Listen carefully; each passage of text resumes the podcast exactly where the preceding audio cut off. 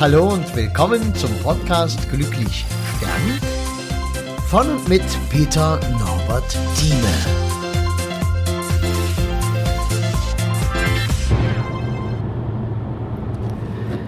Ja, hallo und schön, dass du da bist. Ich habe gerade ein Gespräch gehabt äh, von einem 60-Jährigen. Das ist jetzt auch nicht gerade das berauschende, wahnsinnig hohe Alter.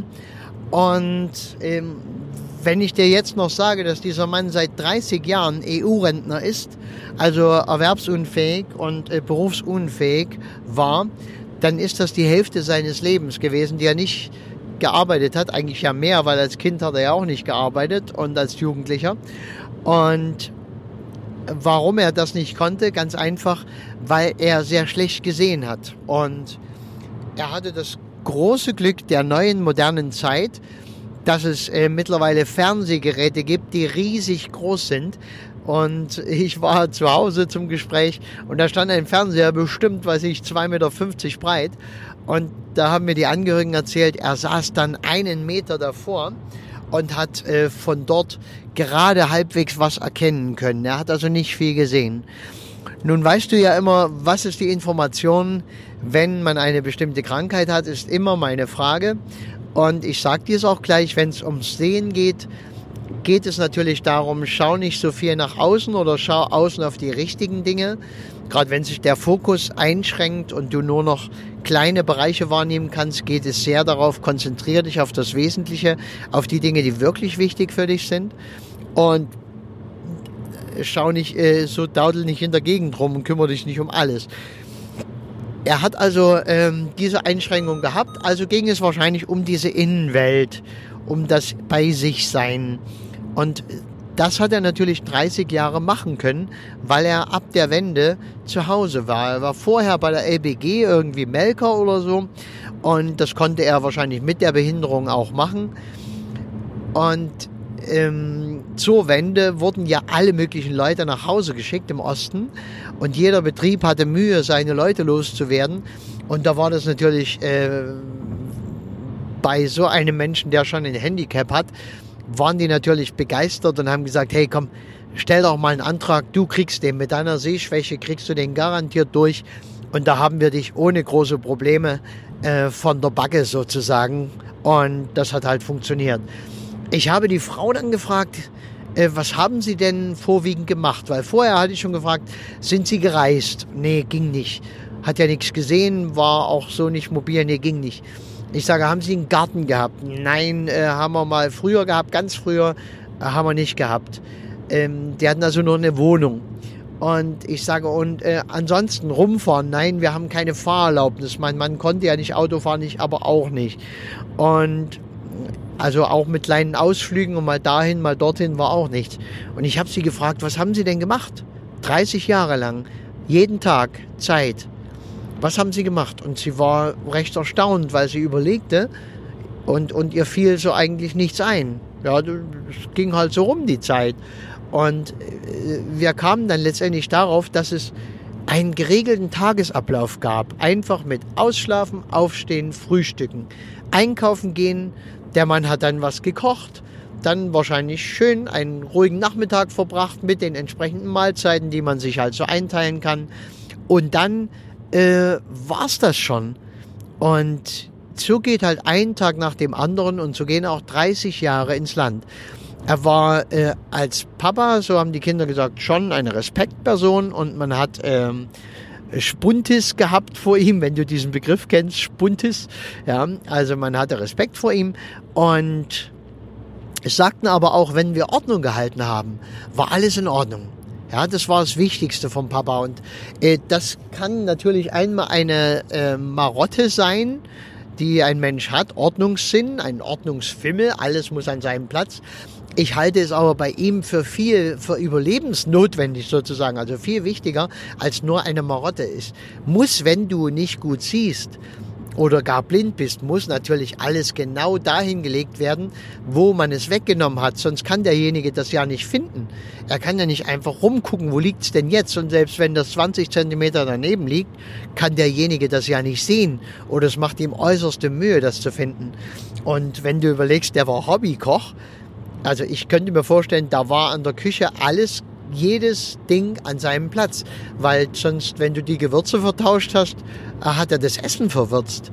Also es musste alles wirklich sehr genau gemacht werden. Er war natürlich auch kein spontaner Mensch, weil das ging ja auch nicht, weil alles, was spontan dazwischen kam, was nicht geplant werden konnte über lange Hand, ähm, hat ihn völlig außer Rand und Band gebracht. Da wurde der hippelig und war völlig durcheinander und äh, hat Panik geschoben. Und äh, er brauchte wirklich seine Ruhe, seine täglichen Dinge und Tag für Tag dasselbe. So war er auch als Opa. Er hat seine Enkel geliebt, aber er konnte mit denen eh nichts anfangen. Und die waren ihm einfach zu quirlig, zu viel, zu unberechenbar. Ging also nicht. Ja, und nun ist er natürlich nicht an diesem Augenleiden gestorben, sondern hat viele andere Leiden noch mitgehabt. Zum einen das Herz. Und ja, Sie haben ja beschrieben, er war ein sehr gefühlvoller Mensch. Er hat nämlich ähm, bei seiner Lieblingsmusik, ich weiß nicht mehr, was es genau war, aber da fing er mal an mit Heulen. Und jetzt sagst du, oh schön, ja, so gefühlvoll. Ja, es ist aber eine unadäquate Art und Weise, seine Gefühle herauszulassen, wenn sie beim Heulen, äh, wenn sie bei der Musik kommen. Das ist äh, wie wenn du heulen musst, weil äh, vom Nachbarn das Haustier gestorben ist, weißt du? Das ist kein Grund für dich zu heulen. Das äh, sollte eigentlich nicht die riesengroße Trauer auslösen. Macht's aber. Oder du siehst vielleicht einen Film, da heulst du wie ein Schlosshund, wo es um Liebe geht. Und äh, dann, dann geht's nicht um den Film. Es geht um dieses Thema, was in dir äh, dadurch angeregt wird und du heulst wegen deinem eigenen Lebensthema. Und genauso ist es auch bei ihm. Und wenn wenn du in deinem Leben mal schaust, äh, wir haben ja alle sowas. Ich nehme mich da ja auch überhaupt nicht außen vor. Ich weiß zwar viele Sachen, aber das dann umzusetzen und äh, bei sich anders zu machen, ist gar nicht so einfach, weißt du? Weil wir ja auch betriebsblind sind und manche Dinge auch, äh, ja, die wir nicht wissen können, wissen, die wissen wir einfach nicht. Du weißt nicht, was du nicht weißt. Ist halt so. Und du musst das erst erfahren und nach und nach öffnest du deinen Fokus, dein Bewusstsein und dann entdeckst du an dir Dinge und vielleicht entdeckst du jetzt gerade eine Sache, wo du sagst, ja, stimmt, ich muss bei dem Lied muss ich immer heulen oder bei dem Film. Und dann schaust du, weil es ist eine unadäquate, es ist nicht die richtige Art, bei dem Film oder bei dem Lied zu heulen. Es gibt also ein Thema, wo du die Gefühle rauslassen solltest, ganz bewusst für dieses Thema zu heulen. Oder, Entschuldigung, ja, oder zu lachen, weißt du? Und äh, nicht unadäquat dann bei irgendwas, sondern genau bei dem Thema, was für dich interessant ist.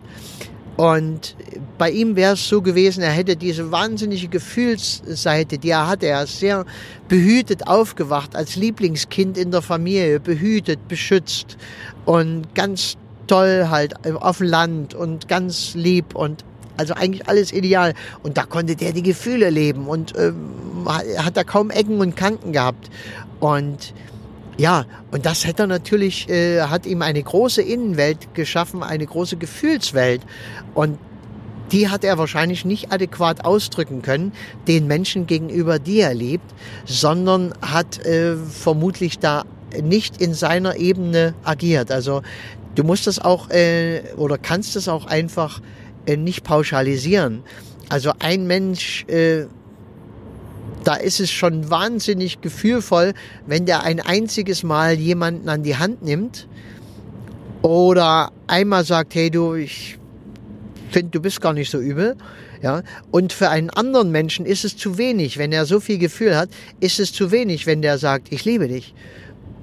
Also es ist, es hängt immer von demjenigen ab, von dem, um den es geht. Es geht also um dich. Wo ist dein Maß? Es gibt kein universelles, richtiges Maß zum Gefühle ausdrücken, um äh, all die Gefühle zu leben. Es gibt kein Maß für Trauer, es gibt kein Maß für Liebe, es gibt kein Maß äh, für irgendwelche Gefühle. Es gibt nur dein Maß.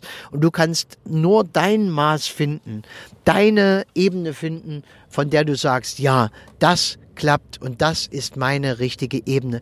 Und wenn du die nicht hast, wird dein Körper das für dich, wie gesagt, erledigen an unadäquaten Stellen. Wenn es über diese Heulerei bei Lied, bei einem Film, bei sowas kommt, ist es ja völlig in Ordnung, tut ja auch noch nicht weh. Ähm, schlimm ist es, wenn der Körper dann anfängt, wie zum Beispiel mit Herzproblemen zu, Problemen zu reagieren. Wenn zum Beispiel äh, du ein wahnsinnig großes Herz hast, theoretisch, aber du lebst es nicht. Du schaffst es einfach nicht, über deinen kleinen Schatten zu springen, um wirklich der Menschheit das zu geben, was du ihr gern geben magst, mit Liebe und mit, mit Fürsorge und mit weiß ich was. Und dann macht es dein Herz für dich und wächst und wächst und wächst. Und äh, ja, und dann hast du halt Unterdruck und dann äh, gerät halt alles durcheinander und die Organe werden nicht mehr versorgt. Aber du hast ein wunderbar großes Herz, aber es nützt halt keinem was. Es ist natürlich dann erfüllt, was erfüllt werden muss. Und das funktioniert immer so. Also am Ende ist immer alles erfüllt. Äh, ob das nun halt auf der erlösten Ebene ist, so dass du es selig erfüllst, ganz bewusst und äh, aus eigenem Antrieb, oder ob es eben zwangserfüllt wird durch äh, die Dinge, die sich die Natur einfallen lässt. Ja, und er hat auch noch Gelenkprobleme gehabt und mit dem Fuß. Und ja, das kannst du dir jetzt vorstellen, ne? Bei einem Menschen, der jeden Tag denselben Ablauf lebt. Ein Menschen, der kaum mal Abwechslung zulässt, der nicht sehr spontan ist, der sich kaum bewegt und äh, mal rausgeht ins Leben, da ähm, ist das natürlich die typische Forderung, die Symbolik, dass äh, die Gelenke sagen, hey, äh, dann, dann werde ich jetzt fest und äh, du machst es ja auch nicht anders. Du bist ja so starr und ich zeig dir mal, wie starr du bist. Ich zeig mal, wie unbeweglich, ungelenkig du bist. Und Fußsymbolik ist dasselbe, ja. Also ein Fuß ist natürlich da, um voranzuschreiten. Und wenn du das nicht machst, ja, dann zeigt dir dein Fuß, dass, äh, dass du das nicht machst. Und da hast du halt die Symbolik, dass dir der Fuß abstirbt, weil du ihn nicht benutzt. Und das ist bei uns ja immer so, die Organe, die du nicht benutzt, die entwickeln sich zurück, die werden krank, die sterben ab. Also sei agil, mach deine Dinge, geh durchs Leben, gib dem Leben, was, was des Lebens ist. Sei der verlorene Sohn, der ins Leben rausgegangen ist und komm erst zum Ende kurz vorm Ende, wenn du wieder zurückgehst in dieses große Meer, äh, wo wir alle herkommen, äh, erst dann gibt's das Fest für dich und da ist dann plötzlich auch alles richtig, was du gemacht hast. Selbst wenn du ein paar Schnitzer in deinem Leben gehabt hast, das ist doch ganz normal. Es ist völlig normal, dass wir Partnerschaften in den Sand setzen, dass wir vielleicht nicht die perfekten Eltern sind, dass wir Freundschaften vergeigen, dass wir dies und jenes halt einfach mal nicht gut gemacht haben im Leben. Aber wir haben es doch nur nicht gut gemacht, weil wir die Erfahrung nicht hatten. Wenn wir hinterher sagen, oh, das hast du nicht gut gemacht, dann bedeutet das, aha, jetzt weiß ich's besser. Und dann konzentriere dich auf dieses, ah, jetzt weiß ich's besser. Und das Leben ist ja da, Fehler zu machen. Dumm ist es nur, wenn du die Fehler immer wieder machst. Und das sehen wir ja ständig bei Menschen. Wenn du dich umschaust, vielleicht auch bei dir selbst, auch ich bei mir, ja, du machst immer dieselben Fehler. Und, und die sind dir nicht bewusst. Das ist dein Lebensmuster, was du hast. Du lebst dieses Muster. Und nur wenn du das unterbrichst, kannst du dein Leben ändern. Und dazu gibt es natürlich genug Möglichkeiten. Und das Wichtigste ist, das Muster zu erkennen und es dann zu unterbrechen. Und meist unterbricht sich sogar von ganz alleine, wenn du es erkannt hast, wenn du gesagt, wenn du sagst, hey, ja, ich bin ja so ein starrer Typ. Ich mache ja wirklich jeden Tag dasselbe und ich traue mich nicht mal was anderes zu machen. Und dann geht's doch nicht darum, dass du plötzlich deinen Rucksack äh, packst und äh, durch die Welt tremmst mit 70 Jahren. Musst du ja nicht machen. Ähm, es geht um Kleinigkeiten. Mach einmal etwas anders, beginne etwas anders zu machen. Wache früh auf und sage jetzt mache ich nicht das, was ich immer mache. Ich mache eine Kleinigkeit einfach spontan. Ich lasse das mal zu. Und dann kannst du das ausweiten, immer mehr mal spontaner zu sein. Okay, ich danke dir, dass du zugehört hast, wünsche dir ein mega schönes, abenteuerliches Leben und durchdenke mal das, was du an körperlichen Gebrechen und an allem hast und zieh deine Lehren daraus. Wenn du da nicht weiter weißt, googles einfach mal seelische Bedeutung von und dann gibst du dein Problem ein oder hol dir das Buch Krankheit als Weg von Dr. Rüdiger Dahlke. Ähm, ist ein Werk, das kannst du einfach zu Hause liegen haben. Da kannst du immer reinschauen. Das ist richtig gut. Jetzt soll es genug gewesen sein. Und falls du diesen Podcast noch nicht abonniert hast, dann abonniere ihn doch einfach, falls du ihn noch niemanden empfohlen hast dann empfehle ihn doch einfach weiter. Ich freue mich über jeden Zuhörer, der mehr dazu kommt, weil eine Win-Win-Situation. Ich muss nicht mehr arbeiten und äh, es haben mehr Menschen was davon. Okay, mach's gut, tschüssi.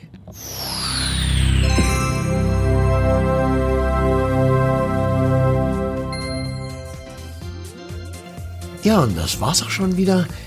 Wenn du irgendwas wissen magst, was schreiben magst, Kontakt aufnehmen magst, am besten über www.peternorbertthieme zusammengeschrieben, einfach ohne Leerzeichen, ohne alles.de. Und ich würde mich freuen über einen Kontakt, auch was du zum Beispiel von meinem Projekt hältst, Glücklich sterben, was ja nun langsam schon gewaltige Ausmaße annimmt einfach die Bestattungskultur im Abendland zu verändern. Ich finde es eine geniale Idee. Vielleicht bist du mit dabei. Schauen wir mal. Ich danke dir. Mach's gut.